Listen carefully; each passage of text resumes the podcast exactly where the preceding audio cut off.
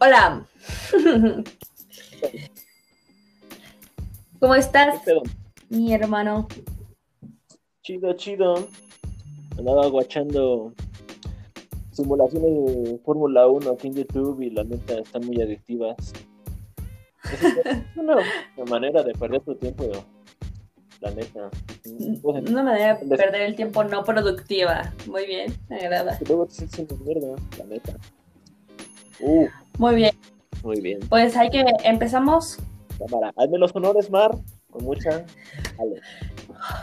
Hoy, bueno, más que nada, antes que nada, perdón, bienvenidos a este su podcast favorito, Grito Cotidiano, en el que Johan y su servidora Marlene hablan sobre temas controversiales, sociales, culturales, científicos y de todo tipo sin la menor idea de lo que, de lo que están hablando, pero con mucha actitud y mucho cariño para que... Mejor esfuerzo.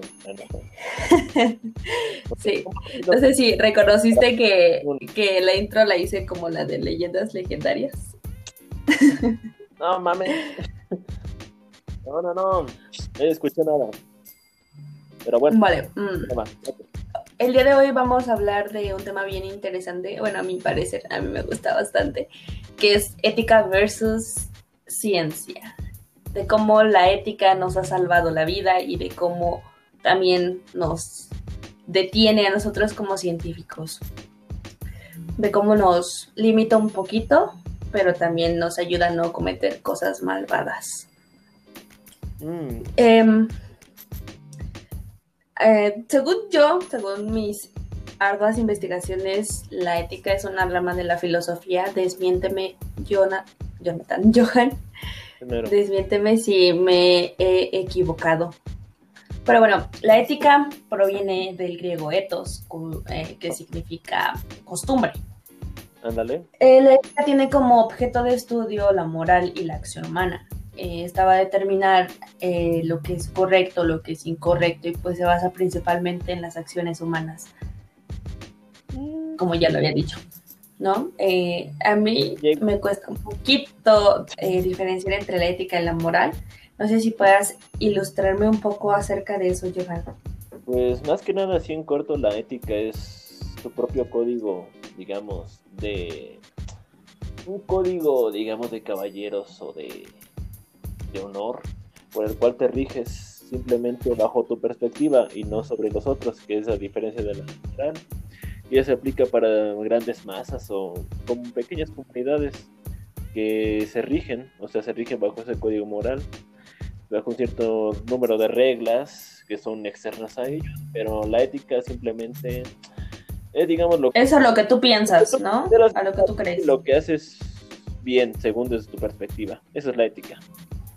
Eh, hoy vi un video en el que el presentador decía, la ciencia es lo que es y la ética es lo que nosotros queremos que sea. A ver, a ver, o sea que la ciencia es lo que es y la ética es lo que queremos que sea. Que nosotros queremos que sea. Porque nosotros no podemos, mm, no tenemos control sobre lo que está científicamente comprobado como ah. fenómenos, leyes de la física, de la termodinámica, de leyes que ya están estructuradas. Nosotros no, no podemos modificarlas porque ya son la manera en la que el universo se comporta, mientras que la ética, nosotros sí podemos modificarla a nuestro gusto. ¿Estás de acuerdo o no? Mucho, porque la ciencia eh, sí, es muy es exacta, ya o sea, ya no la puedes trastocar, güey, o sea, lo que ya está hecho y escrito y investigado y dado por hecho, pues de la neta no puede cambiarse, a menos de que algo muy algo muy cabrón. Sí. Pues se descubran nuevas cosas sobre ese tema. Por ejemplo, un ejemplo muy vago sería los átomos, ¿no? Y ya se sabe todos sus componentes, su estructura. O sea, así Simplemente lo hemos venido estudiando como de la misma manera. Yo me recuerdo de la secundaria hasta la prepa, o sea, inclusive cuando estuve en química fue igualmente, o sea, no, no ha cambiado nada. No sé el tiempo o el lapso en que todo esto ha sido así, pero me imagino que han sido centenares de años. antenas. Sí, de hecho, hace, hace, yo recuerdo, bueno, la verdad no sé si lo aprendí mal, pero recuerdo que en la secundaria yo había aprendido, había aprendido que el átomo era la partícula más pequeña e indivisible de la materia. O sea, Sin eso- embargo, ya cuando, ya cuando estuve en prepa y actualmente en la universidad, pues ya, ya nadie te dice eso, porque sabes que sí se subdivide en partículas más pequeñas, que son los protones, electrones, neutrones, y que ahí dentro de eso pues están los quarks y todo ese. Entonces, todas esas ondas químicas y atómicas y... este pedo nada más fue una evolución de conocimiento y ya. O sea, Sí, sí, sí, sí. vamos acá en este pedo de la prepa nada más fue como una introducción y acá ya es un adentramiento más cabrón. Sí. Pero Bueno, no, pues A ver, a ver, aguanta, aguanta. Lo que decía la de que es como para cada uno, o sea, entre la ciencia, sí, o sea, sí. Lo que hace la ciencia es ya lo que hace, se queda en la misma. Pero la ética, o sea, la ética de cada uno, su perspectiva, su modo de Sí. es lo que puede hacer que esta sea válida o la invaliden. O sea, puede ser que, por ejemplo, sea, el aborto, un tema, un tema muy tocado. controversial, muy controversial. tocado, muy tocado. Ya, ya se hizo una moda este pedo del aborto. Así Sí. Como, bueno, como lo del lenguaje inclusivo, o sea, todo lo que está... Ya, ya, ya es como los, en aquellos tiempos de los hemos contra los fresas. Ahora el remake es pro vida contra pro aborto. Ándale, pedo. o sea, mira, o sea... Lo bueno, la ciencia, que digamos, está... Bueno, está fundam- Bueno, la ciencia del aborto está fundamentada bajo... Simplemente, digamos, que ciertas técnicas médicas, ciertas técnicas médicas que no están, la neta, no están aprobadas y con mucha razón que son los abortos clandestinos. Ajá Sí. que cuestan la vida de muchas, o sea. Y en este tema quiero que tú me ilustres, o sea, ¿dónde, o sea, qué es lo que se tiene que hacer para llevar un aborto legal y bien hecho? O sea, hay clínicas y todo ese pedo aquí en México o en Mm, bueno, actualmente me la Ciudad de México eh, despenalizó el aborto, me parece, o algo así, porque sé de clínicas no clandestinas que en donde apli- aplican, eh, bueno, donde realizan abortos. Sin embargo, eh, en otras partes de la República es ilegal y comúnmente el aborto se lleva a cabo tomando medicamentos que se supone que deben de ser prescritos por un médico y lo que pasa aquí es de que cuando eh, se realiza un aborto, eh, lo que hace el medicamento es el desprendimiento de, del feto dentro de la del útero, me parece. Tampoco no soy muy ex- experta en la técnica exacta. El, el químico lo que hace es desprenderlo y el médico se encarga de extraerlo. Algunas veces cuando es muy pequeño puede salir como mediante la orina o así, bueno, como si fuera menstruación. Sin embargo, en otros casos sí es necesario que se les aplique una especie, es que no sé cómo llamarlo, eh, como raspado dentro de, de tu, de tu, este, bueno, te, te aplican como la extracción del feto para que no queden residuos de él, porque si llegan a quedar, pues se empieza a descomponer y puede generar una, digamos, una infección y pues puede salir fatal, ¿no? Pero la principal causa de muerte eh, debido a, abortos clandestinos es cuando la mujer no se, lo no se lo hacen de manera correcta y se desangra y muere desangrada. Ajá, y aquí va el pedo de, o sea, de lo ético, o sea, de los pro vida y los pro aborto, o sea, dos, dos castas muy cabronas que si pudieran, la neta, ya se hubieran agarrado vergazos para... pero, o sea, mira, la ética pro vida simplemente va a favor de un de, de, de una de un fondo religioso, de un fondo, de un fondo Sí, sí, siento que Que protegen la vida más que nada porque porque Diosito no le gusta. a los ojos de Dios, está mal, es pecado, eh, te vas a ir al pinche infierno, pero... No, no, no, no, no. Eh, la idea es como salvar las dos vidas. No, creo que no. Ah, bueno, los pro vida con los que he llegado a tener contacto, pues no te dicen que te vas a ir al infierno, sino que no es justo terminar con la vida de un ser vivo que, que no tiene la culpa de, de las razones por las que fue concebido. O sea, porque te descuidaste o porque te violaron, pues no tienen la culpa, ¿sabes? Hay que salvar a las dos vidas. Pero aquí está la otra cara de la moneda, o sea, la ética de la, del aborto, o sea, o sea, simplemente para el pedo de población mundial en el que estamos de ahora en este tiempo es simplemente una ventaja. Y es que deja tú, deja tú esta parte de, de, ventaja para la sobrepoblación y todo eso. Dos cuestiones. Si una mujer no quiere ser madre, ándale. No tiene la obligación de serlo sea cual sea la razón, y, el que despenalicen el aborto no significa que, ay, sí, ya todas vayan a abortar, sino que tengas esa opción de hacerlo si tú no lo quieres tener.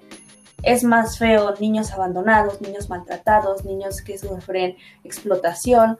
Es más feo ese tipo de cosas que niños niños que vienen al mundo con amor, con un hogar, con con todos los pilares que se necesitan para crecer felices, sanos y fuertes, ¿no?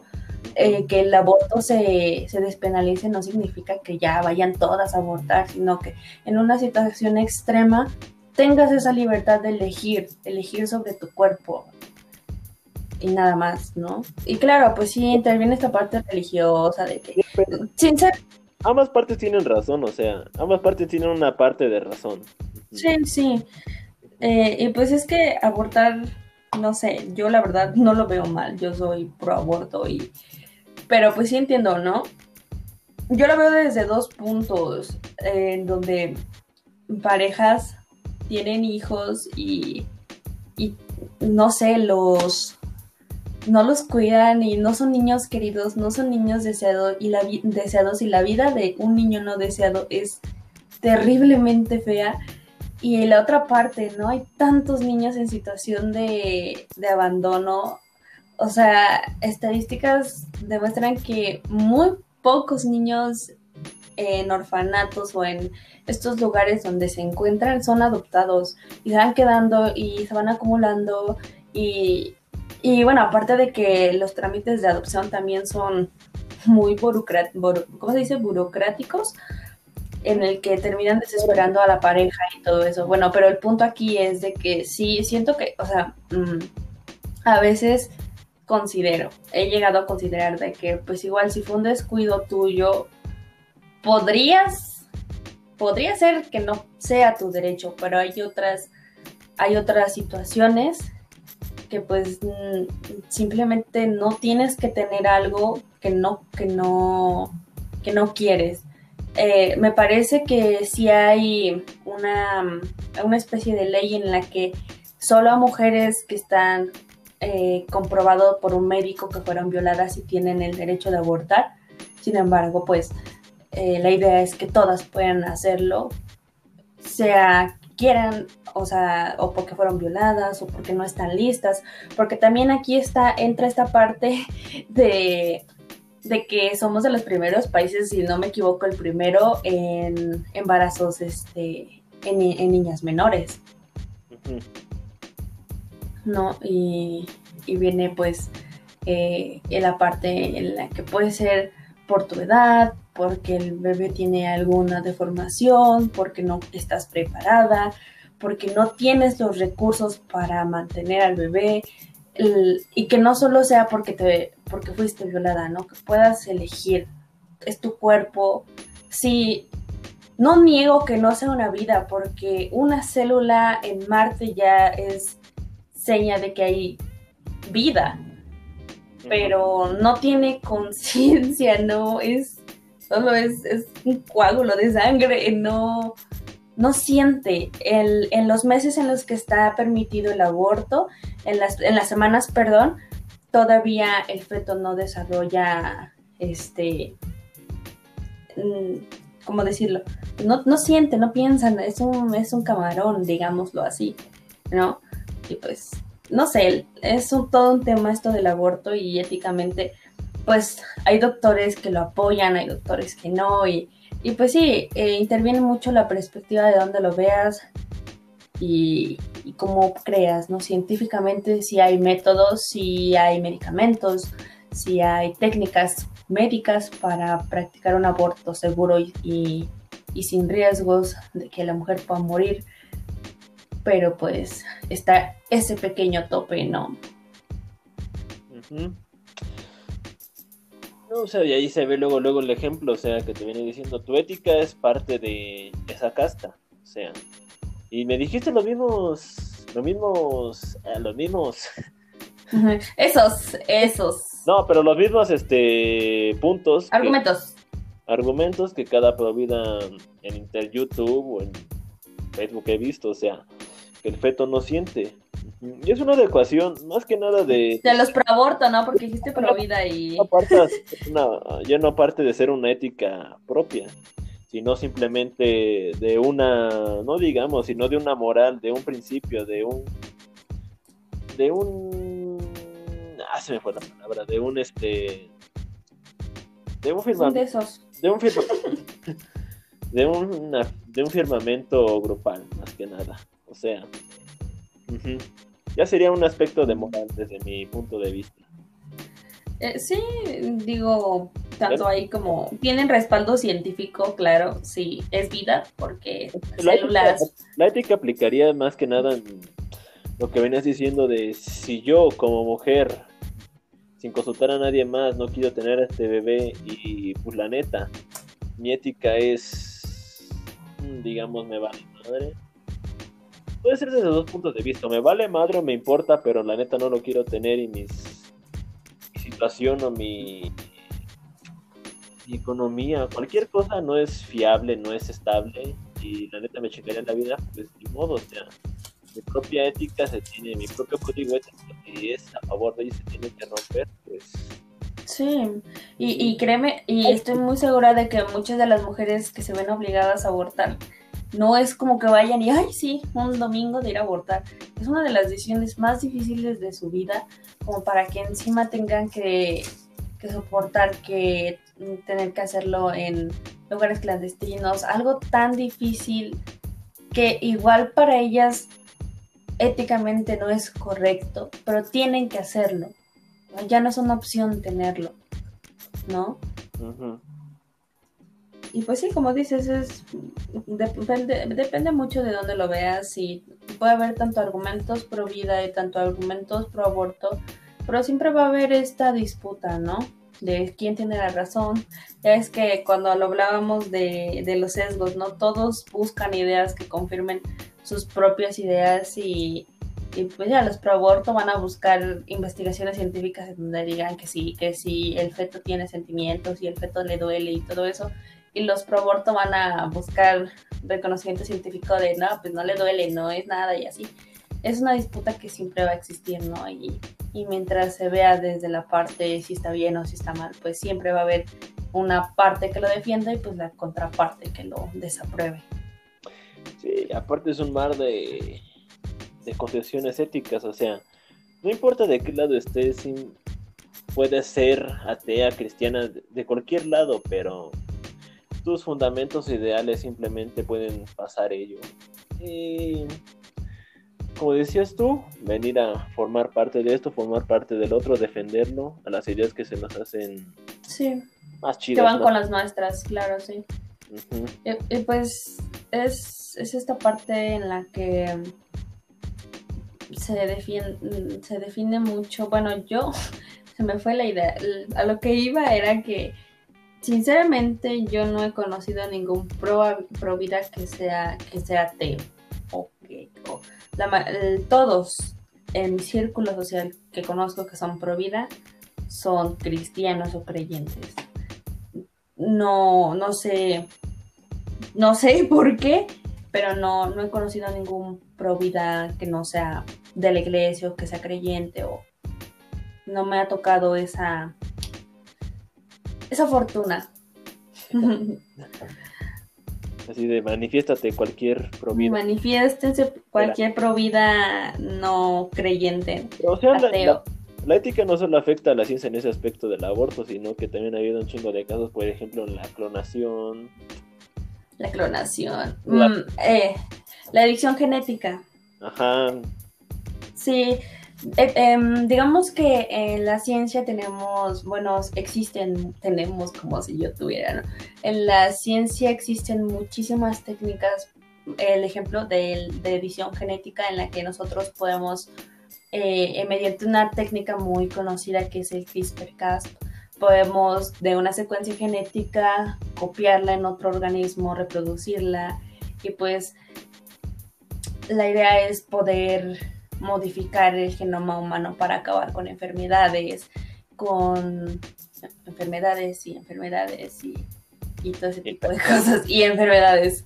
No, pero aparte de eso, o sea, aparte de curar enfermedades, o sea, Sí, hay un montón de, usos, ¿no? Este, digamos que también tiene su lado culero, porque más que nada de eso es... Mmm, podríamos decirlo que la mejora de especies, pero ¿para qué? O sea, viene dando la mejora de especies como para el ganado, los cerdos, o sea, generando un alimento, un consumo para el humano. Es que... Es una perspectiva para, bueno, un punto de uso para eh, la modificación genética, ¿no? Sí, sí, sí. Es que, por ejemplo, los transgénicos, eh, se tenía estimado que en cierto año, la verdad no soy muy buena con recordando años, pero se tenía que estimado que en determinado año la población iba a superar el número de producción agrícola. Eh, aquí es donde entra la parte de editar genéticamente alimentos en los que puedas producirlos más rápido, en el que requieran menos tiempo de cultivo, en el que eh, tengan más nutrientes, en el que tengan propiedades eh, mejores y que se produzcan más rápido, que dañen menos la tierra y salgan más, más rápido y puedan alimentar a la población, ¿no? Esta cuestión de la sobrepoblación humana y la edición genética, pues eh, la edición genética, los transgénicos principalmente, pues ha ayudado en parte a, a poder alimentar a la humanidad, ¿no? A, evitar un colapso en, en, alimentos. Bueno, en la, en la, ¿cómo se dice? En, en la existencia, en, la provisión de alimentos, eh, la edición genética ha ayudado en eso también, como, como decías, la parte de, los animales genéticamente modificados para que crezcan en chinga. Que bueno, que también esto ya, ya entra a la parte en la que se les inyectan hormonas de crecimiento y todas estas cosas para que salgan, produzcan leche, produzcan carne, produzcan un montón de cosas y rápido apoya también a la economía y pues es, es toda una cuestión muy grande, ¿no? La edición genética no solo cura enfermedades, también este, mejora, mejora la, calidad de, los alimentos, la calidad de, muchas cosas. Pero pues... O lo que te mencionabas tú del aspecto económico, o sea, no importa si es para ninguna, o sea, ninguna empresa va a querer mejorar la condición humana o simplemente querer alimentar al pueblo, sí, es un aspecto que va más que nada a su enriquecimiento. O sea, puede ser una empresa, una, estas índoles de empresas siempre son privadas, son de índole privada. Y más que nada, más allá de, solo generan un bien de consumo. Este bien de consumo al ser, bueno, al ser adelantado o modificado mediante, como decías tú, la implementación de hormonas y todo ese pedo, es más que nada para generar un adelanto o sí una economía de que nunca cese y que sea más rápida, que se ingresos rápidos. O sea, es un mercado que nunca para. Y es ahí también, o sea, ahí se ve el aspecto ético, o sea, no es más que nada, o sea, no, no implica, no implica el bien de terceros, sino implica un bien personal para la empresa y no solo, no, no es un bien para sus empleados que solamente son peones. Es que sí, sí es un, es un bien para la sociedad porque está produciendo para alimentarlo. Obviamente todo está basado en la cuestión económica, ¿no? Entre más produzcas, más vendes y entre más vendes, pues más dinero. Pero pues bien o mal, toda esa producción en masa te ayuda a, a que tu gente no se te muera de hambre, a que tu cultivo, a que tus tierras duren más su tiempo de vida, su ciclo de vida en cuestión al contenido de, de nutrientes, de macro y micronutrientes que tiene la tierra pueda seguir, eh, o sea, no sé, para que tu tierra no se te haga infértil, ¿no? Eh, eh, es toda una cuestión. Sí, obviamente, y concuerdo contigo que todo esto pues está basado en, en la venta, ¿no? En el consumo. Entre más produces, más vendes y pues más dinero haces pero pues bien o mal ayuda, ayuda a mantenernos a todos alimentados, ¿no? Eh, tal es el caso, has llegado a ir al súper y encuentras fruta que no, no está, que no es de temporada. Ahí hay edición genética, ahí es un producto transgénico. Te beneficia porque puedes comerte uvas en cualquier estación del año, sandías, todo ese tipo, pues bien o mal. No lo hacen por ti, lo hacen por vender, pero pues sales beneficiado, ¿estás de acuerdo? Es lo que te decía, lo que estaba diciendo, porque no te, no te dejabas interrumpir. Perdóname. O sea, yo no lo decía desde el aspecto de bien de terceros, como es la población para que se alimenten, sino más que nada, o sea, el bien del capital de la empresa. O sea, ese, ese bien capital siempre va a ser superior a cualquier o cualquier simple modificación de la cultura humana. Sí. es este, es un, es un ciclo, es un ciclo muy cabrón. Que si simplemente se cae para dicho sector o dicha empresa, le genera pérdidas y es lo que no quieren. Entonces, ¿por qué simplemente su ética o su moral de, de compromiso de trabajo es adecuarse a una manera de no que no cese este tipo de consumo? Y como lo puede hacer a veces es asociándose, más que nada asociándose a las marcas, al comercio. A las necesidades. A publicidad. Es un mercado muy vasto que no cesa, está todo, todo el tiempo alrededor nuestro y ahí es donde tú dices, o sea, ¿dónde queda, dónde queda esta ética de la propia empresa o de cualquier pinche, ponle tú cualquier pinche madre relacionada con ello? de simplemente no generarse un bien propio, sino generarse un bien común, lo cual, lo cual, nunca va a pasar, o sea, generarse un bien común hoy en día ya es algo, algo es un mito. La imaginación, o sea, el bien, o sea, el bien común, el bien propio es mucho mayor referente a ello. O sea, el individuo propio al individuo colectivo ya es este digamos que impera como el principal, nuestro principal motor, o sea, solamente nosotros, o sea. Y ahí es donde se ve una modificación de la ética, más que nada en la evolución, o sea, no nos basta con ver antes, o sea, las sociedades de antes eran colectivas, eran equitativas, simplemente el mercado o el dinero, el capital, sí influía un valor grande, o sea, siempre lo ha influido, pero o sea, el chingarse al otro, o bueno, el chingarse al otro sutilmente, sin que se dé cuenta, o sea, era como que un acto indebido para, inclusive en la, para la perspectiva griega de, ciertos filósofos. O sea, el obrar bien siempre ha sido como que un imperar. Ha sido, uno, ha sido una utopía muy, muy trastocada el obrar bien. Siempre ser bueno.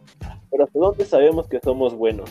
O sea, simplemente por hacer algo que tú consideres bueno, una simple acción que a los ojos de la sociedad es bonito, es utópico, es simplemente enriquecedor para una filantropía que únicamente es apariencia, pues no, o sea, no es un bien, no es un, no es un motor ético factible para que se dé un, bien común y es lo que le echan mucho en cara a la ciencia, o sea, de que más allá de, de ayudarle a la comunidad, le ayuda al sector empresarial a crecer.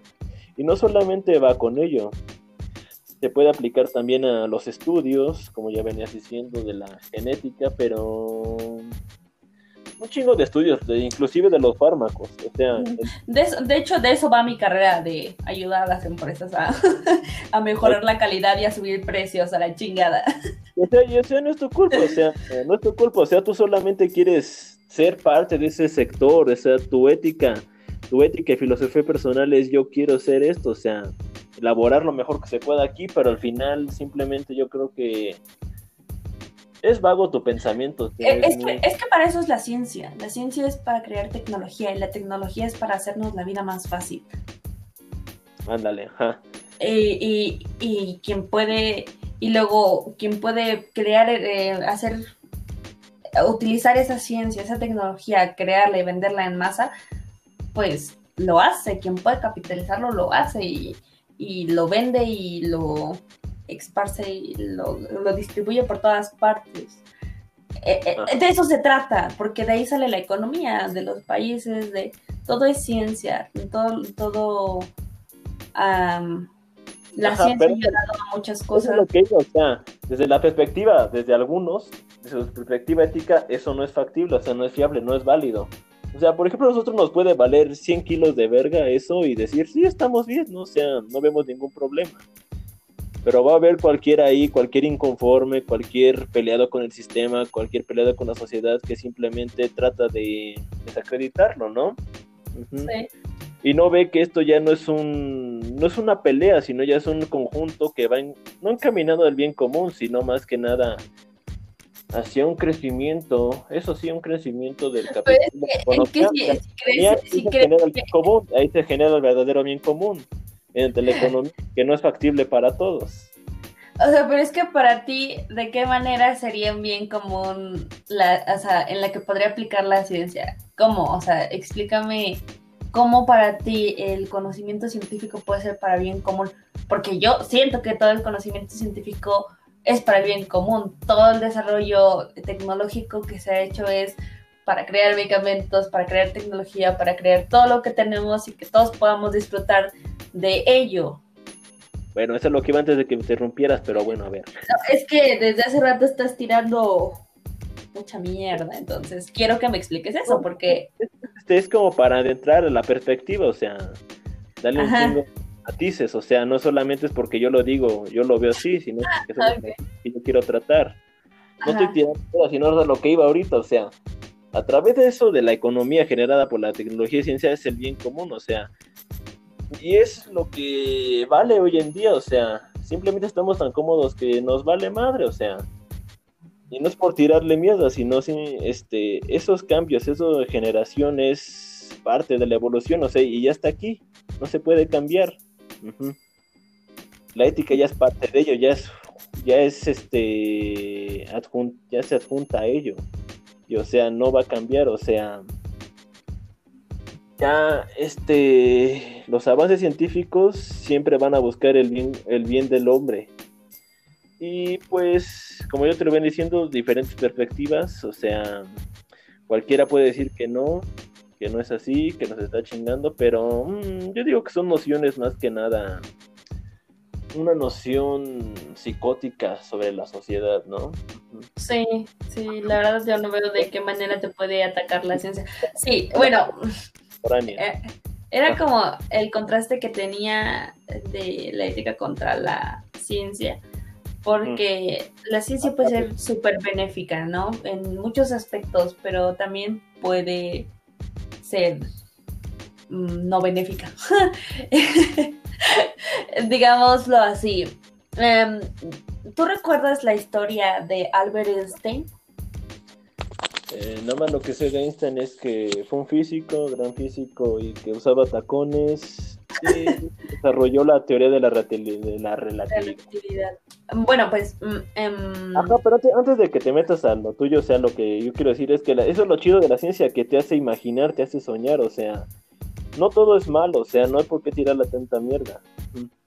Y simplemente, simplemente es de la ciencia que la han cagado muy, muy cabrón. código de ética no es así que signifique que todo sea así. No, no, no, eso es lo que iba. Hay muchas historias que han resultado científicos fatales. Cosas que han marcado. Pero también hay un montón de cosas bien bonitas y que dices, órale. O sea, yo no digo, yo no digo, yo no digo que sea bonito por este científico, sino más que nada por lo que ellos proponen. Simplemente eh, esa imaginación, ajá. Yo es que también no nadie es un santo, pero a ver, date, date con lo que ibas a decir sobre ellos. Bueno, les quería contar esta historia porque es algo que al día de hoy nos, nos persigue.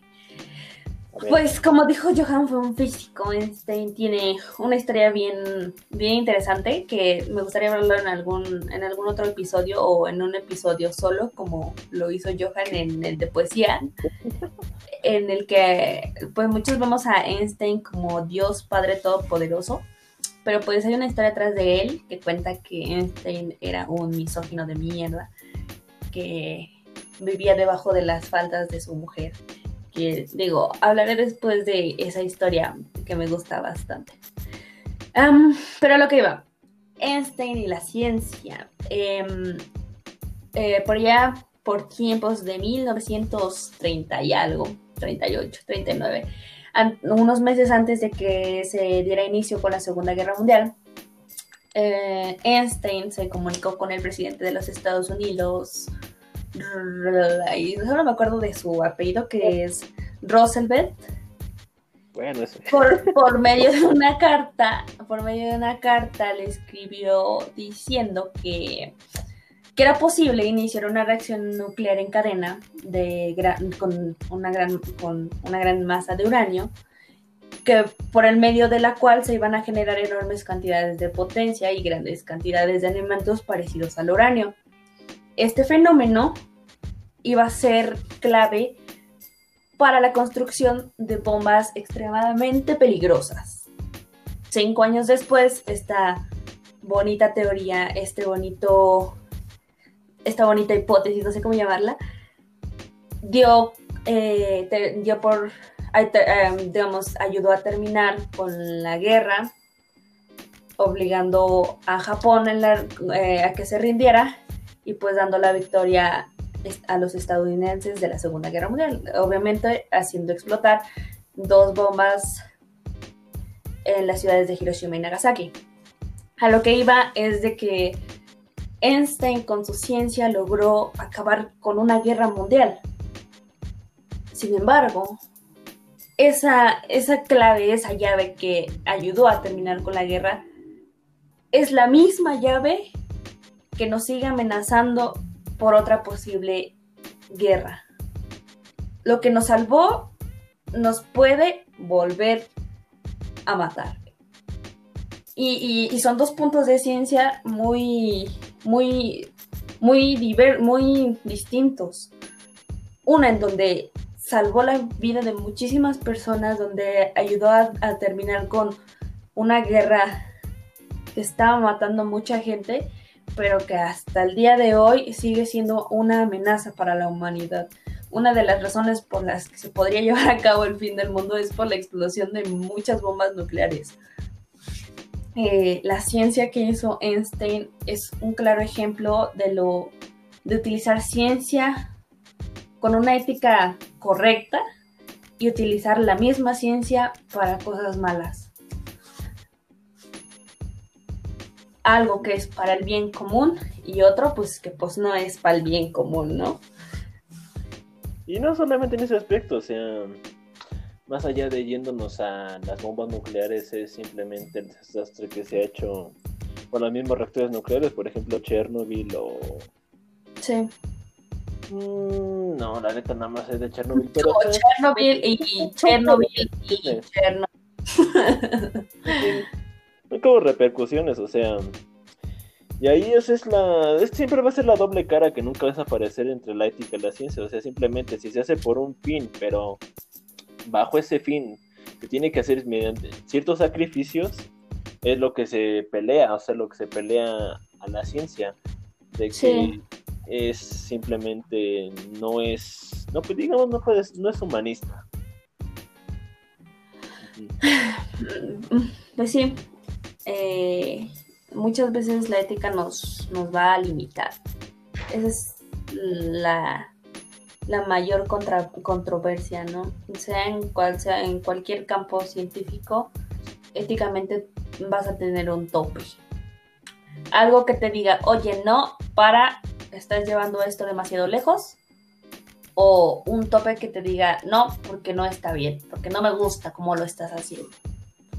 Ándale, y es más que nada lo que se ven los estudios que hacen las universidades o ciertas instituciones privadas, más que nada que traen individuos, o sea, voluntarios, o no sé cómo se les llame.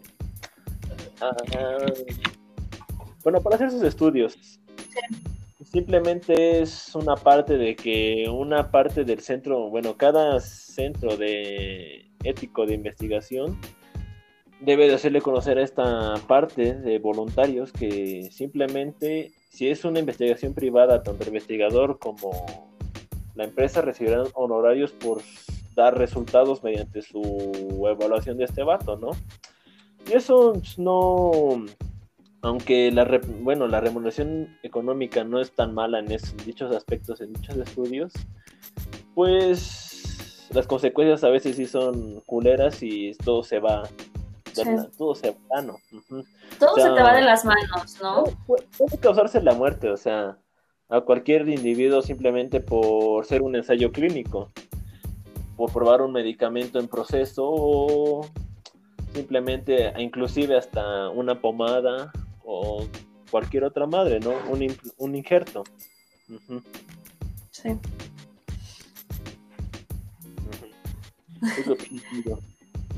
¿Mandé? ¿Tú qué opinas de ello? ¿De los, de los injertos? no, de los, de los voluntarios, ya del voluntariado. Ah, ya, del voluntariado, pues supongo que eso es mm, bueno, a mí de lo personal digo de poca madre que haya gente dispuesta a ser parte de la historia. O sea, no vamos lejos con, los, estos estudios. ¿No ves que el, laboratorio de AstraZeneca ya había sacado su prototipo de vacunas. Entonces tuvieron a sus voluntarios de que fueron contagiados con COVID para hacer ser los sujetos de prueba para estas estos prototipos de vacuna. Pero no bueno ensayo clínico antes con animales, ¿o sí? Eh, no, me parece que no. Porque es, aquí otra cosa que me, llama bastante la atención, el uso de los animales en ensayos clínicos, ¿no? Que mucha gente lo ve mal y pues sí está mal, pero es necesario. No puedo decir nada más, pero pues eh, a medida que, que vamos avanzando va siendo menos necesario el uso de animales. Y pues también de eso, de eso vamos de eso la ciencia, de la ciencia se está encargando. No hace mucho escuché un... Eh, estuve investigando sobre una científica, no me acuerdo si era chilena, mira, la verdad desconozco, desconozco, pero que, se encargó de hacer, em, ¿cómo se llaman? Órganos en miniatura.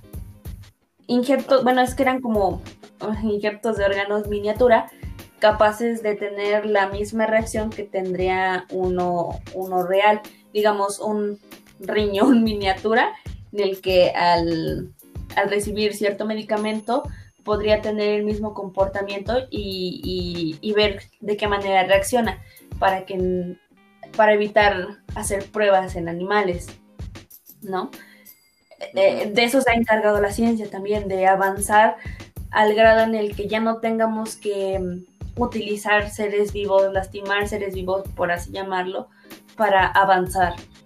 Obviamente muchos de los, de los hallazgos que tenemos, pues son a base de, experimentos. La ciencia es experimentar, es probar y, y desmentir teorías y, e hipótesis y pues cómo lo haces cuando son cuestiones científicas en el medio biológico, cómo compruebas si es verdad o si es mentira si no realizas tus pruebas en, seres vivos. Pero a lo que iba es de que cuando hay voluntarios, pues supongo que asumen, asumen que hay un riesgo, pero obviamente ya hay un respaldo científico, ya hay, o sea, no es como que diga, mira, voy a juntar este líquido con este líquido y a lo mejor funciona, a lo mejor. No, o sea, ya se han hecho pruebas bioquímicas, pruebas predeterminadas para, para poder ahora sí aventarse a usarlas en los voluntarios. No es que sea como de, pues va a ser así. Se hacen pruebas antes para disminuir lo más que se puedan los daños y con la certeza de que ya, ya no puede salir nada mal. Claro, el el cuerpo, los seres, los, el cuerpo biológico, el metabolismo, las células de cada individuo son diferentes. El cuerpo, a pesar de que está conformado por ciertos caracteres, pues reacciona distinto a los medicamentos. Y hay tropiezos, como el, el, sujeto de prueba que, que desarrolló, bueno, que desarrolló una enfermedad, es que no sé si era neurológica o no me acuerdo muy bien, pero el punto fue que después de recibir la vacuna para el COVID mm, tuvo efectos secundarios.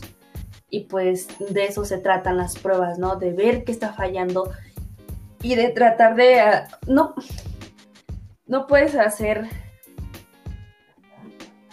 Una vacuna tiene que ser universal y tienes que ver todos y cada uno de los detalles que pueden fallar para que todos puedan recibirla y no enfermarse. Y pues el voluntariado es clave porque los voluntarios obviamente tienen, son diferentes y te van a ayudar a encontrar esos pequeños errores que puedan existir. Me encanta que, haya gente dispuesta a colaborar. Es un sacrificio necesario, o sea... Sí. Pero no todos lo ven bien, es como simplemente querer jugar a, lo que se le ha adjudicado a la ciencia que siempre ha querido jugar a ser Dios, ¿no? O sea, acreditar a Dios. Sí, sí. Pero desde este punto de vista, o sea, a mí no me parece malo. Simplemente cada su punto de vista sobre la vida y cuánto la va a defender. Sí. Simplemente, o sea, pero lo que ya no va es lo de los animales, pero, o sea, también hasta cierto punto es necesario. Y sin, esto, sin estos sacrificios o sin estos rubros, simplemente el avance, el avance de la vacuna no puede ser posible. Es avance de ensayo y error, o sea, es decir, avance. La muerte siempre ha sido como que un estigma en todo esto, que no puede estar presente sobre... El sufrimiento, ¿no? Más que nada, a pesar de la muerte es el sufrimiento. Ok, la muerte, pero o sea, la muerte es sufrimiento, o sea, de unos pocos para salvar a los demás que tú decías con la bomba, o sea, simplemente se repite la historia.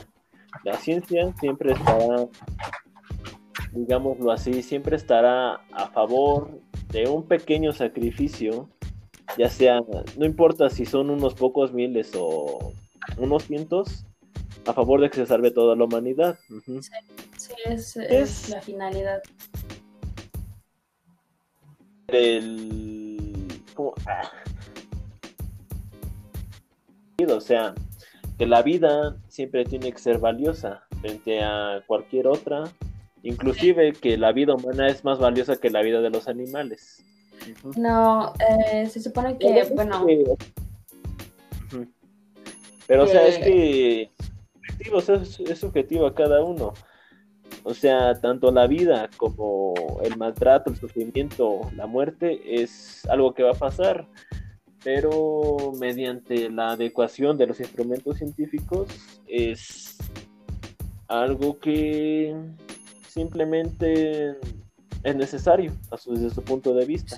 O sea, tú dime, desde tú, tú siendo, siendo científica. Ya casi no lo soy. Reconocida por México, ¿no? Ya. Como la muerte de algún necesaria, inclusive la tuya. ¿No justificarías la muerte de algún necesaria, inclusive la tuya? Sí.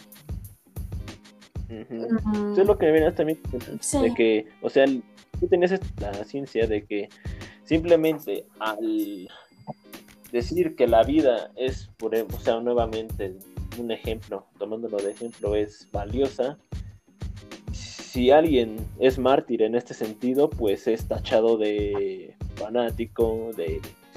Sí, de loco científico. Loco científico, ajá. Científico loco, loco científico. Da igual. Ajá. Eh, eh, mm, es que sí, puede ser como que hay, los científicos son locos y así. Pero gracias a cuántas muertes no hemos descubierto tantas cosas. Si la muerte va a servir digamos, un ejemplo. Si yo enfermara de COVID y me dijera, ¿sabes qué? Em, no sé, te me ocurre, em, con tu sangre podemos hacer vacunas, podemos replicarla con tu genoma, podemos replicarlo para hacer vacunas y salvar a toda la humanidad. Lo haría. Lo haría porque es un compromiso y, sé que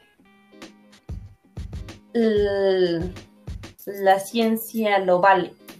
Esa, pequeña, ese pequeño aporte que tú haces hace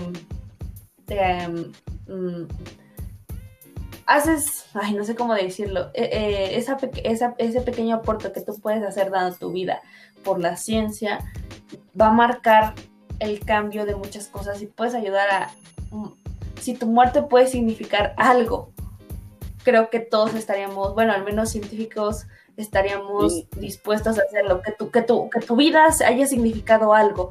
Porque bien o mal, el universo es tan inmenso que tú no significas nada, pero cuando aportas algo, cuando dejas una pequeña huella, conciencia o con lo que tú quieras, cuando dejas esa huella, tu existencia tuvo un fin.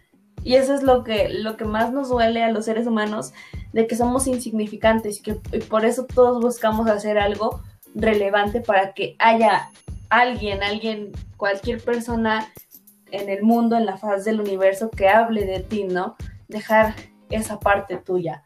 Y pues eso nos, eso es como el motivo de muchos científicos. Obviamente ayudar a la gente, pero ayudarlos con el fin de, hacer algo, de, marcar algo. Pero no solamente se da en la ciencia, o sea, también para tomar el ejemplo de la filosofía, o sea, si tú como investigador filosófico, como filósofo, creas un movimiento de pensamiento, simplemente mueres por un, por un ideal, por un ideal, o por un movimiento revolucionario que vaya con ese ideal, pues eres simplemente recordado, o sea, como un buen mártir, un martirizador que luchaba, estaba en favor de la libertad, y o sea, se, se, da, es, es, lo mismo que pasa en la ciencia, pero no con los mismos términos. Bueno, es que creo que también... filosofía cualquiera puede estar a favor de que, por ejemplo, en el caso hipotético, sacrificio de la vida, bueno, no es hipotético, iba a tomar un ejemplo, iba, iba a ser un ejemplo burdo, pero no. El eh, sacrificio de la propia integridad y estabilidad emocional, que es lo que un chingo de filósofos perdió por simplemente dedicarse a su obra, inclusive renunciar al amor, o sea, uno lo puede decir, los que estén de acuerdo, o sea, los que de verdad sí sean unos pinches mártires y no sé, sean unos fanáticos de, dicha, de dicho conducta y fanatismo, eh, pues lo verán como algo necesario para ser buenos filósofos. Pero habrá algunos que renieguen de ello. Y pues es hasta, el, es hasta el grado de simplemente continuar ciertas ideologías, de que esto es para mí lo que representa algo por lo cual vivir y luchar y morir. Y esto no, o sea, tú morirías por un movimiento filosófico o por una idea filosófica, alguna alguna tesis filosófica, o sea, por ejemplo, no lo sé, la, la razón sobre el amor, por ejemplo, renunciar al amor por simplemente dedicarte a ser un ser que le cueste que le cueste ello renunciar a un chingo de madres, ¿lo harías? No. No. La neta, ¿verdad que no? Qué hueva. Pero ya, ya hablando, ya hablando en términos científicos, o sea, es un poco más emocionante. Yo lo veo un poco más emocionante.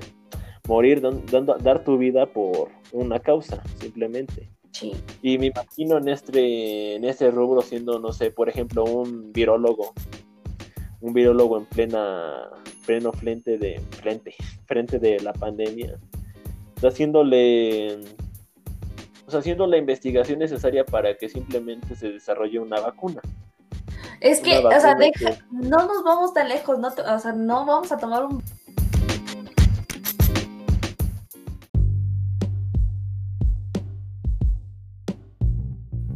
no nos vamos tan lejos. El personal médico que en la actualidad está enfrentando este esta pandemia, pues o sea, se está exponiendo y está arriesgando su vida por su vocación, por su trabajo, ¿no? Y creo que es la idea que, que todos tenemos, bueno, que la mayoría tiene sobre su, su sobre su pasión, su profesión, ¿no? Poder o tener, no sé cómo llamarlo, eh, esa... Mm,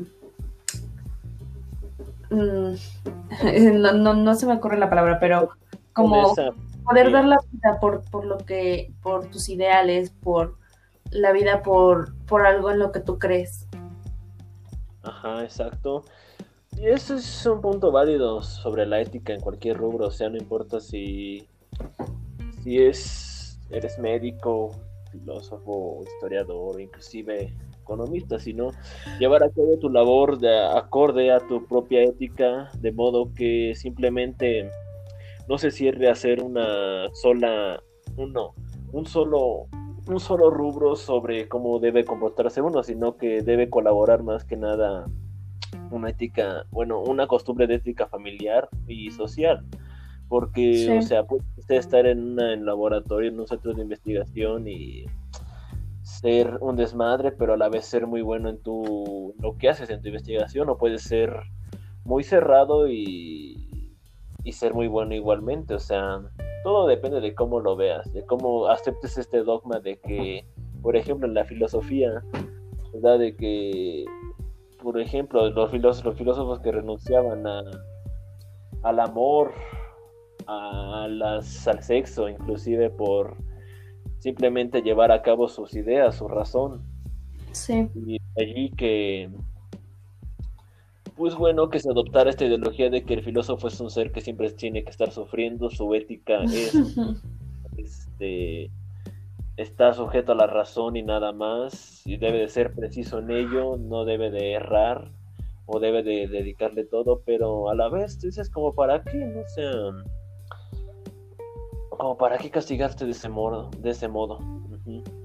Y pues bueno, o sea, es como lo que dices lo del bioterrorismo también, o sea, hace rato, antes de empezar esto, que, que no importa cómo, bueno, no importa cómo se pueda dar las condiciones para que la misma ciencia se ponga, ponga todas las contras, las cartas en, su contra, sino que hay ciertos grupos, ciertas ideologías que simplemente utilizan ello, pretenden utilizarlo para está para dar un golpe más que nada contra sus contra sus contrincantes ideales, contrincantes de ética, o sea, por ejemplo, si un sistema se elige bajo una ética y ellos no estén de acuerdo y ellos se eligen por otra y otros ideales que vayan ideados a lo que a su idea del bien, pues atacarán, tratarán de atacar, por ejemplo, con bioterrorismo, con armas biológicas.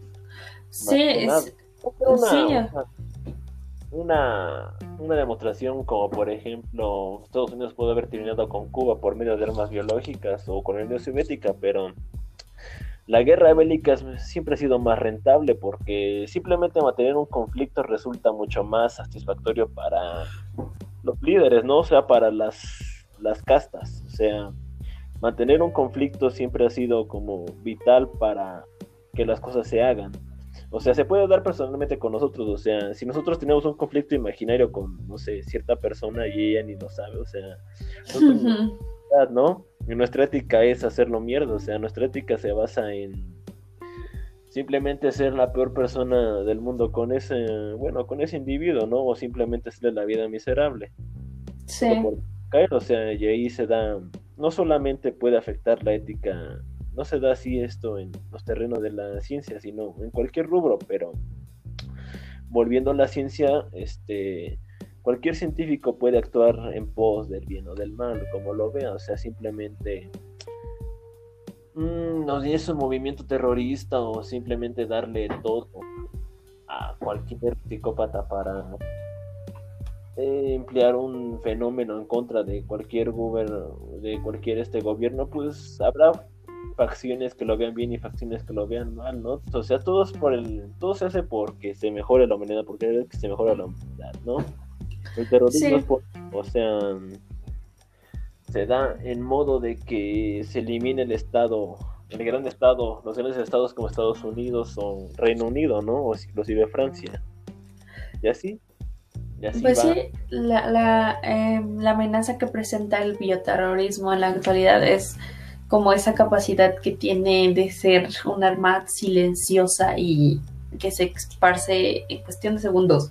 En cuestión de segundos. Bueno, en, no sé, sean armas biológicas con virus, bacterias o gérmenes, eh, em, son, son armas que pueden iniciar una guerra en cuestión de semanas, ¿no? Eh, no sé si recuerdes esta, estas noticias en, por allá del, bueno, no creo, ni yo me acuerdo.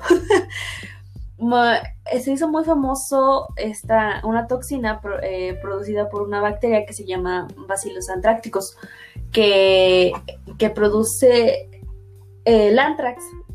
Que, ah, bueno, ¿qué es el, el antrax? Que hace algunos años, eh, cuando recién se conocía esto, se le llamaba el Esta, esta bacteria tiene una capacidad, bueno, de formar esporas.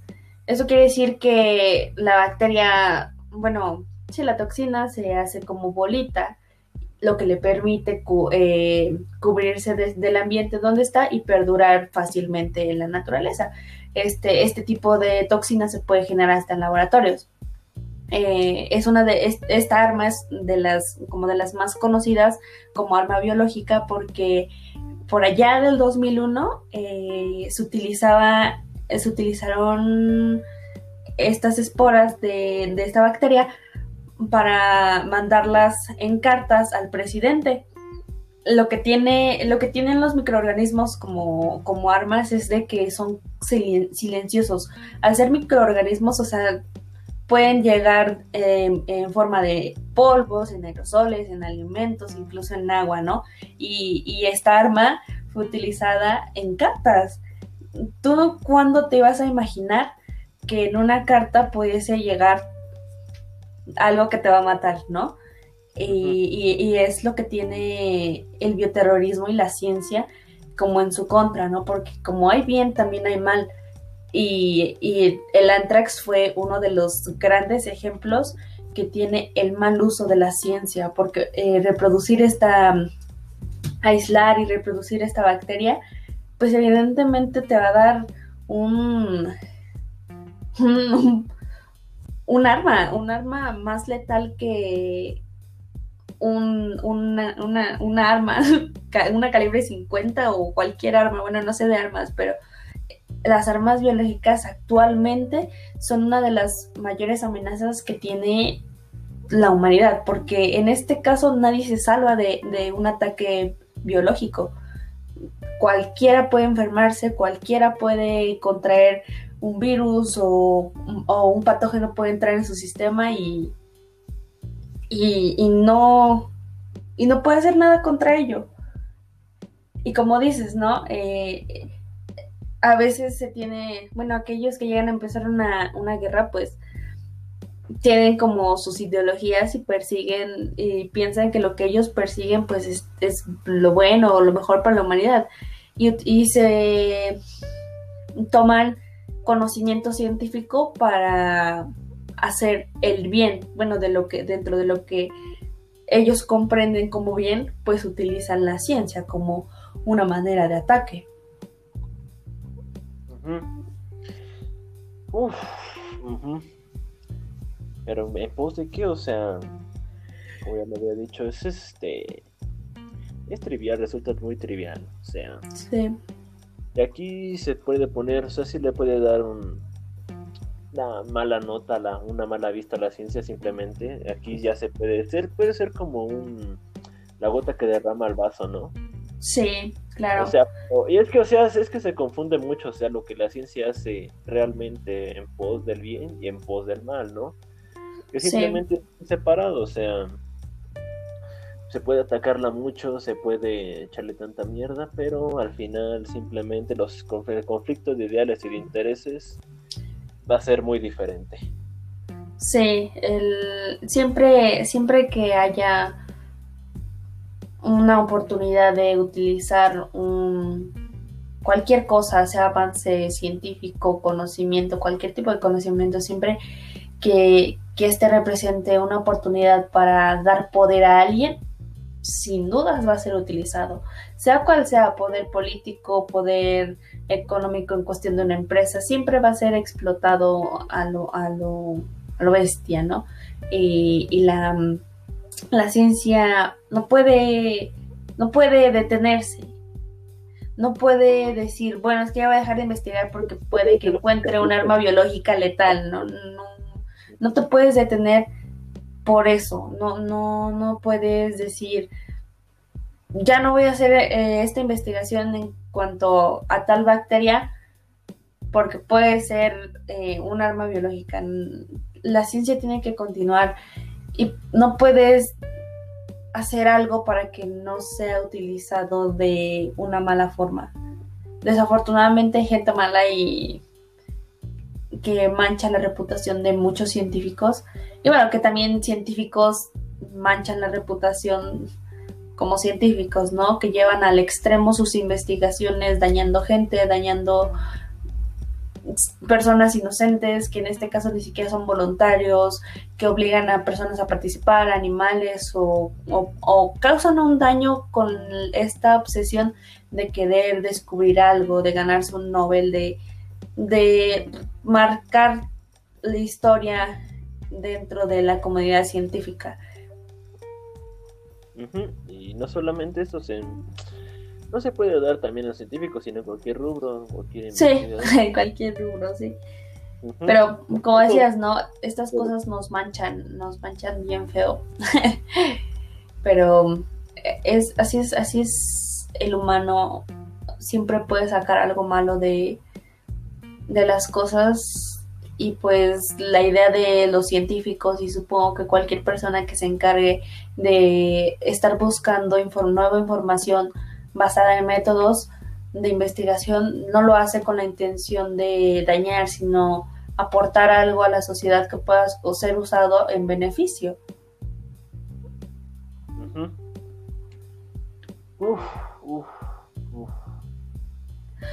Fue un...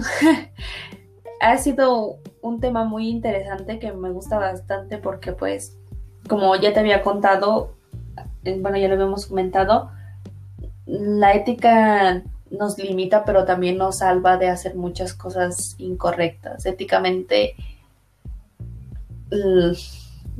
podemos, desde el punto de vista ético, digamos que no es ni beneficioso, pero tampoco...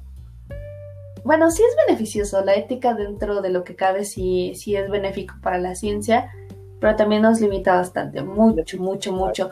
Muchos avances. ¿Mandé? Es que benéfico para quien le quepa, o sea. Sí. Simplemente los beneficios van a ser, digamos, bien vistos o mal vistos, depende de la casta que, a la que te refieras, ¿no? Sí, y más que nada, o sea, dejando de lado no benéfico, o bueno, en la parte en la que nos afecta, es que muchas veces te detienen una investigación, te detienen mm, un proyecto porque éticamente no está bien visto, ¿no? Y es, por ejemplo, la edición genética, ¿no? La clonación. No se puede hacer en humanos porque algo puede salir mal y puedes tener efectos colaterales muy graves por un pequeño error en cualquier cosa que tenga que ver con con dañar a seres vivos va, va a ser un poco controversial.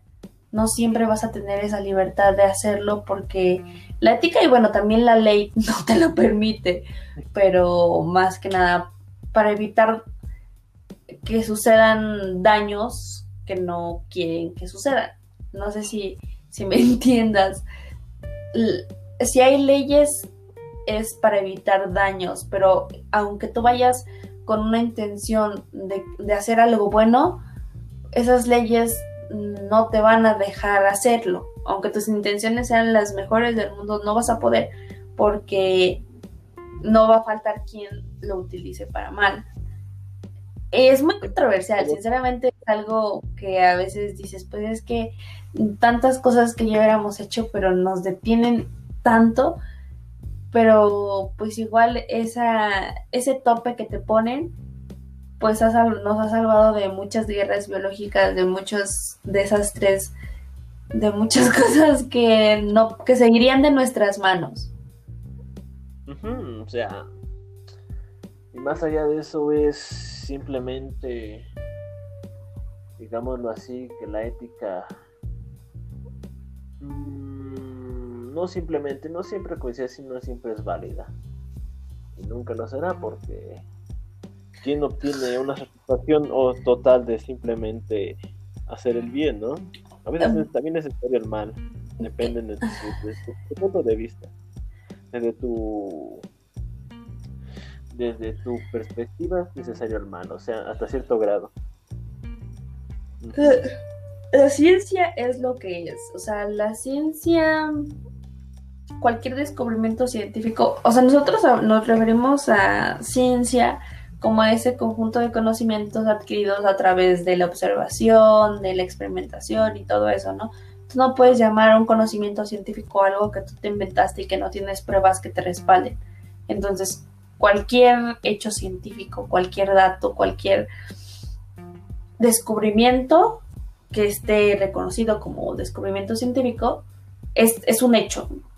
Que tú lo tomes bien o que lo tomes mal ya depende de ti pero ese hecho está, existe, porque ya tiene un respaldo que dice si es real, esta hipótesis es real y es así, así, así.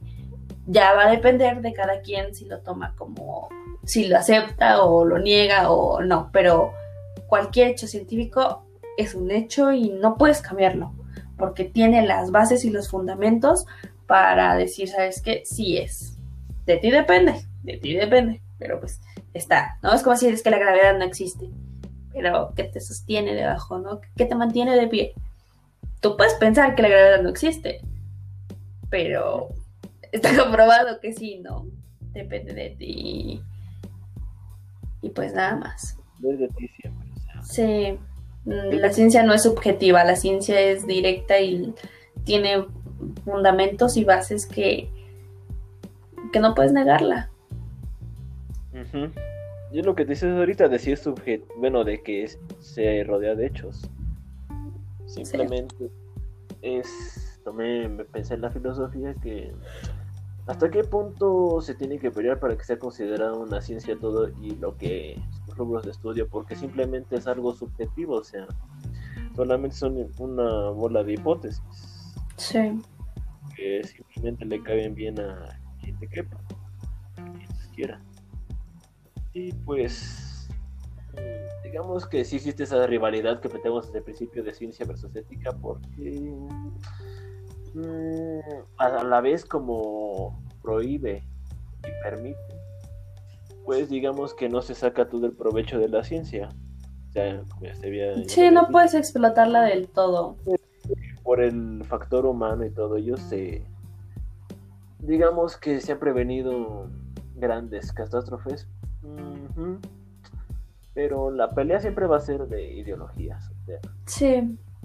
que no, no se tenga una buena, bueno, no se conozca el panorama completo, no va a parar, o sea, se va a seguir tachando, se va a seguir crucificando a la ciencia, inclusive, inclusive la misma ética se la va a seguir crucificando solamente por el hecho de ser lo que son y lo que hacen.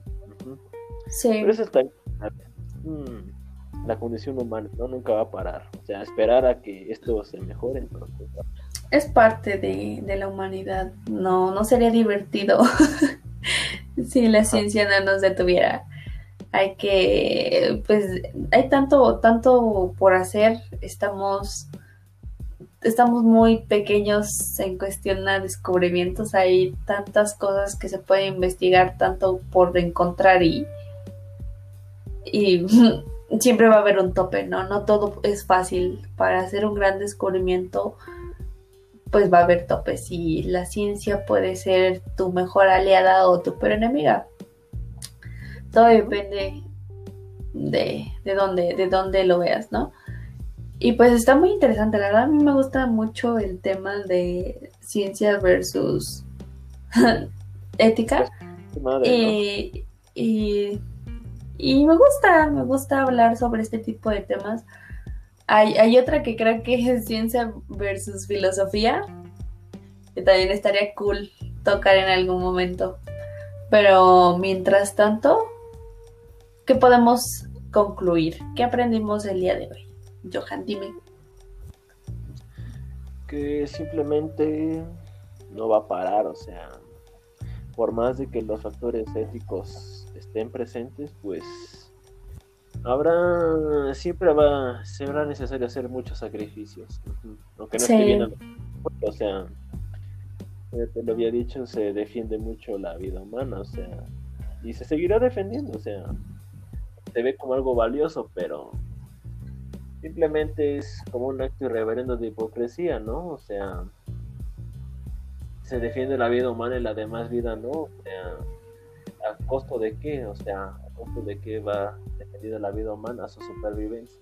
Sí. O sea, siempre ha sido así, ¿no? La supervivencia, pero en este caso ya es como un, ya es una propagación masiva de una extinción inminente, ¿no? Inevitable, en la que estamos envueltos. Sí. Y pues digamos que la ética no sirve de mucho, la verdad, o sea, la, ética solo es un tope pequeño para ciertas instituciones. Un topecito. La ética, la ética, personal y propia siempre, va a ser corrompida. nunca va a ser un camino recto y justo. O sea, nada más se va a tener el ideal de ello porque estamos corromper, es inevitable. Y pues, digámoslo de esta manera que mmm, lo ético y lo científico simplemente son creaciones humanas.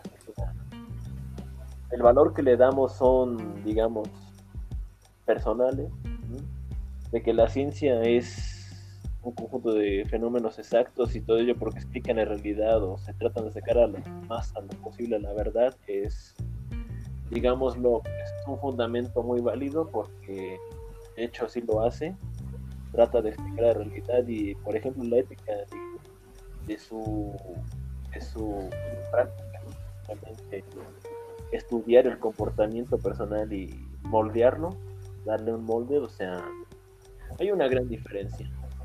Pero en la unión de estas dos es cuando simplemente se ha evitado, se ha evitado y se seguirá evitando que, digamos, nos extingamos de una vez por todas. sí. Ese es un punto positivo o tal vez negativo. Mm, positivo, lo veo más positivo. Puede ser cualquiera de ambos, tiene un poco de ambos. Pero también es como es frustrante la ética y la moral, muy frustrante porque simplemente desde niños, o sea, desde niños nos dicen de, comportar de tal manera, de tal manera para que la sociedad seamos reconocidos, seamos digamos, ah, se me fue la palabra, eh, pues seamos como que aceptados estemos en el molde común. Y pues que no, pues está ahí, siendo rechazado, rechazado. Y pues algunos y otros no. Sí. Por ejemplo, los de, de hacerlo todo, todo como te decías tú, de hacer todo lo posible para que lo que ellos proponen sea posible, inclusive si es a raíz de vidas humanas, animales o cualquier otro implique ello, ¿no? Sí. ya digamos que lo interesante es cuando estas dos se unen, no cuando están separadas, sino simplemente es a favor de un bien común y una prosperidad. es una conclusión general, ¿no? O sea. sí, muy general, ¿eh? Ajá. Con otros ademanes porque Mm, me puede encantar la ética, bueno, una ética ligada al, al, ¿cómo se dice? A la superación del ser, ¿no? Y es la que cuando yo estudié ética fue lo que más me llamaba la atención, ¿no? La ética que libera el espíritu. Que simplemente son como frases motivacionales, son coaching filosófico, pero no lo queremos ver así, ¿no?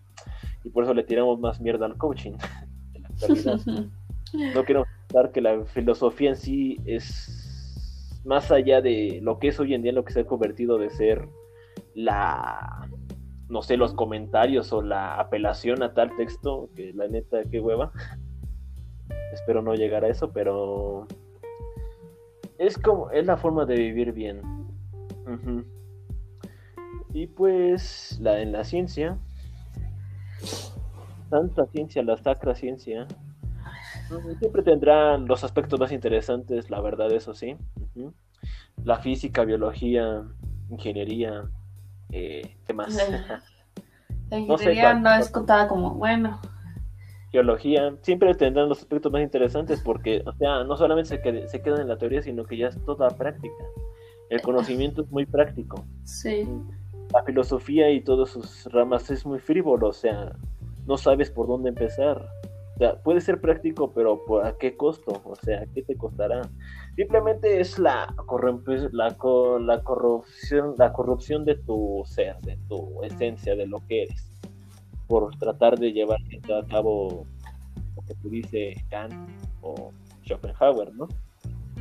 Y sí, a la ciencia, estoy en favor de que estoy a favor contigo de que la ética la limita mucho, pero más allá de ser una por aspectos no cuánto se habrá ya descubierto por hacer un poco de sacrificios más, ¿no? Ya sí. genocidio, psicópata o de mi perspectiva, o sea, la vida humana no es tan valiosa. Eh, va y viene, habrá, hay muchas, están ahí al lado tuyo, a la vuelta de la esquina, o sea, no por, no por este, más allá de los vínculos emocionales, no por simplemente querer tener un sentimiento de apego hacia cierta persona, pues, mm, digamos lo que la muerte sea malinterpretada, sea un estigma, sea algo por lo que no se te va a hablar, o sea, la muerte es algo natural y por ello de ahí que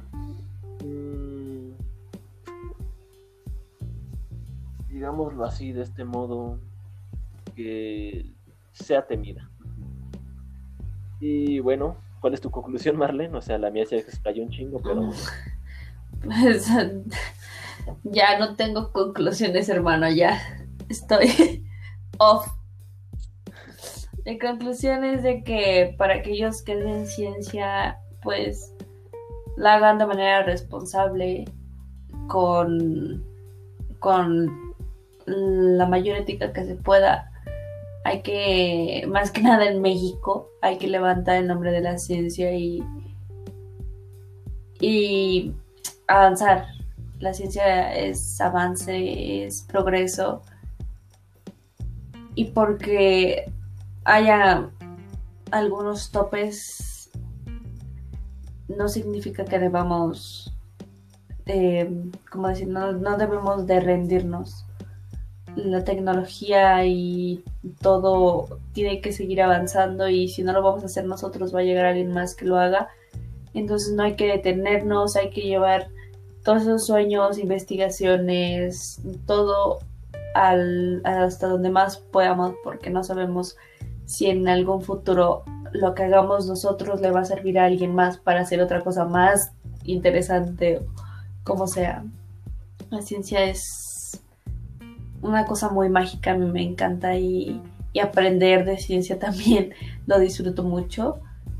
Y pues sí, la verdad sí es triste cuando dices, oye, que, bueno, sabes, te, te enteras de que algún, algún proyecto fue detenido porque, pues, no sé, no era bien visto por ejemplo, la, las experimentaciones que se hacían con el THC, que hay, que la marihuana y que todo eso que se tuvo, se tuvieron que detener porque pues es una droga, ¿no?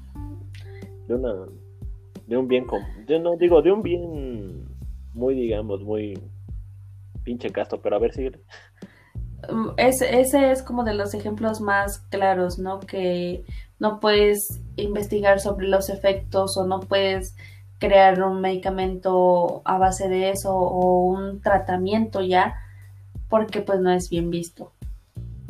Éticamente no, o sea, la gente no, no le agrada ver que a su paciente o a su familiar que es paciente se les tratado con alguna droga. Siendo que pues hay varias drogas que se les dan, ¿no? O sea, más allá de ser una pinche droga para ponerte bien pinche marihuana y feliz, bien pinche pachecote. Sí, sí es un, gran auxiliar médico, pero todo depende, o sea, ya como lo habíamos dicho un chingo de veces aquí, de la perspectiva de... Todo es objetivo. sea, ¿no? O sea, tú puedes ir y decir, sí, mi carnal tiene cáncer y denle, no sé, que se chingue su... Tres kilos de mota. Sus tres kilos de mota medicinal, ¿no? Y tu jefa, ay, no, pinche marihuana, pero bueno. sí, eh, investigaciones, pues muchas pruebas que se pueden hacer no se han hecho por lo mismo, ilegalidad y todo este asunto. Y, y pues digo, ¿qué, ¿qué se le va a hacer? ¿No? Es parte de la sociedad y no puedes ir contra ello. No te queda más que buscar otra plantita medicinal que no sea ilegal y, buscarle ahí. Pero eh, en, en conclusión sí me gusta mucho el contraste que hay entre la ciencia y la ética y no sé, no, no es algo que ataque, tampoco es algo que diga, ah, no, sí está súper bien.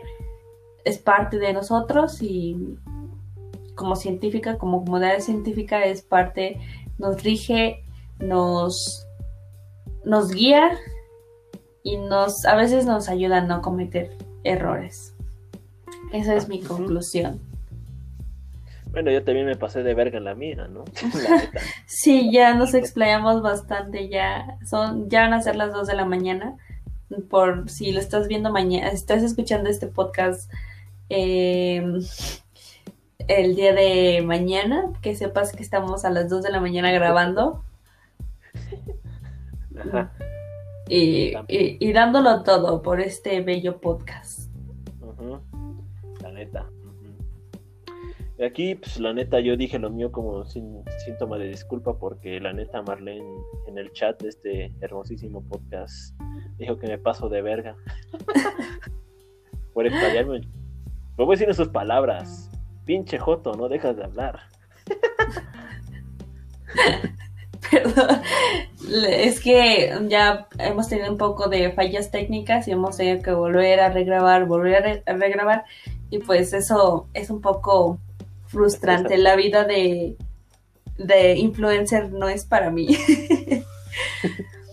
Pero bueno, ya para concluir, porque ya quiero concluir, me gustaría decir, no, ya no me gustaría decir nada, ya, ya terminé, ya terminé de decir todo lo que tenía que decir, ya es subjetiva cada uno. Lo que ustedes crean está bien a su parecer y lo que los demás crean pues también, ¿no? Chique su madre, denles el avión Simón, Simón. Disfruten de la vida, pórtense muy mal y nos estaremos viendo en la siguiente semana, si Dios lo permite, porque aquí el cumpleañero va, va a festejar el cumpleaños y pues no sabemos si va a haber grito cotidiano el próximo sábado si va a haber. Nada más lo que no sé si va, si va a haber una Marlene en mi fiesta, No lo sé, no aseguro nada. Pero bueno, gracias por escucharnos, gracias por acompañarnos. No sé cuánto tiempo o sea de grabación, pero ojalá que hayas llegado hasta este punto. Quiero decirte que te quiero mucho. Gracias por apoyarnos, por escucharnos. Y, y que aquí no hay nada exacto, solamente son nuestras opiniones. Sí, sí, sí. De, digo también, creo que este, este, este versus que hicimos hoy también tiene muchísimo más información. Es todo el mundo de más información y nosotros tocamos los temas que creíamos que entraban, a que estaban en nuestro alcance de conocimiento y pues nada, nada más los compartimos con ustedes. Si tienen más ganas de aprender acerca de esto, pues está el Internet, el santo Internet.